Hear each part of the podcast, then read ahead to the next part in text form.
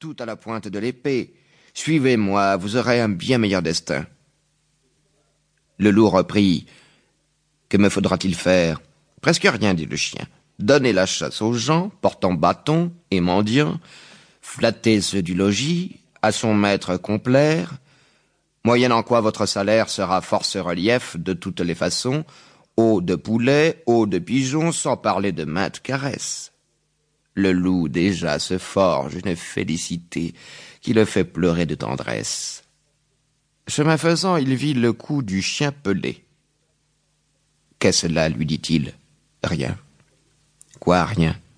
Peu de choses. Mais encore.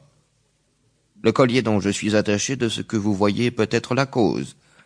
Attaché, dit le loup. Vous ne courez donc pas où vous voulez?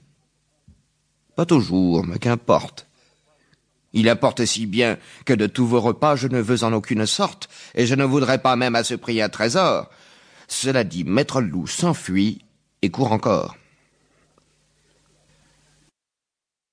Le rat de ville et le rat des champs. Autrefois, le rat de ville invita le rat des champs, d'une façon fort civile, à des reliefs d'ortolan.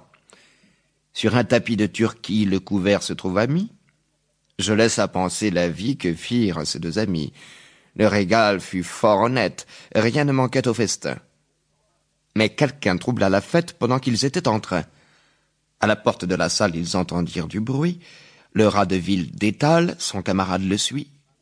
Le bruit cesse, on se retire, rase en campagne aussitôt, et le citadin de dire Achevons tout notre rot.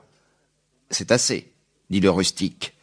Demain vous viendrez chez moi, ce n'est pas que je me pique de tous vos festins de roi, mais rien ne vient m'interrompre. Je mange tout à loisir. Adieu donc. Fille du plaisir que la crainte peut corrompre. Le loup et l'agneau. La raison du plus fort est toujours la meilleure. Nous l'allons montrer tout à l'heure. Un agneau se désaltérait dans le courant d'une onde pure. Un loup survient à jeun, qui cherchait aventure et que la faim en ces lieux attirait. Qui te rend si hardi de troubler mon breuvage dit cet animal plein de rage. Tu seras châtié de ta témérité.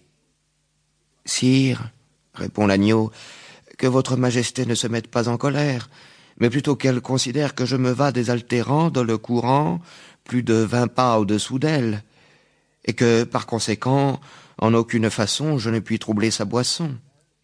Tu la troubles, reprit cette bête cruelle, et je sais que de moi tu m'es dit l'an passé. Comment l'aurais-je fait si je n'étais pas né? reprit l'agneau, je tête encore ma mère. Si ce n'est toi, c'est donc ton frère. Je n'en ai point. C'est donc quelqu'un des tiens, car vous ne m'épargnez guère, vous, vos bergers et vos chiens. On me l'a dit, il faut que je me venge. Là-dessus, au fond des forêts, le loup l'emporte, et puis le mange, sans autre forme de procès. La mort et le bûcheron. Un pauvre bûcheron, tout couvert de ramée, sous le fait du fagot aussi bien que des ans, gémissant et courbé, marchait à pas pesants et tâchait de regagner sa chaumine enfumée. Enfin, n'en pouvant plus d'effort et de douleur, il met bas son fagot, il songe à son malheur. Quel plaisir a-t-il eu depuis qu'il est au monde? En est-il un plus pauvre la machine ronde? Point de pain quelquefois, jamais de repos. Sa femme, ses enfants, les soldats, les impôts, le créancier et la corvée lui font d'un malheureux la peinture achevée. Il appelle la mort. Elle vient sans tarder, lui demande ce qu'il faut faire. C'est, dit-il, afin de m'aider à recharger ce bois. Tu ne tarderas guère. Le trépas vient tout guérir, mais ne bougeons d'où nous sommes. Plutôt souffrir que mourir, c'est la devise des hommes. Le renard et la cigogne. Compère le renard se mit un jour en frais et retint à dîner commère la cigogne.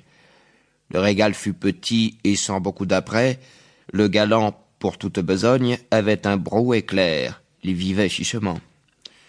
Ce brouet fut par lui servi sur une assiette, la cigogne au long bec n'en put attraper miette, et le drôle eut lapé le tout en un moment.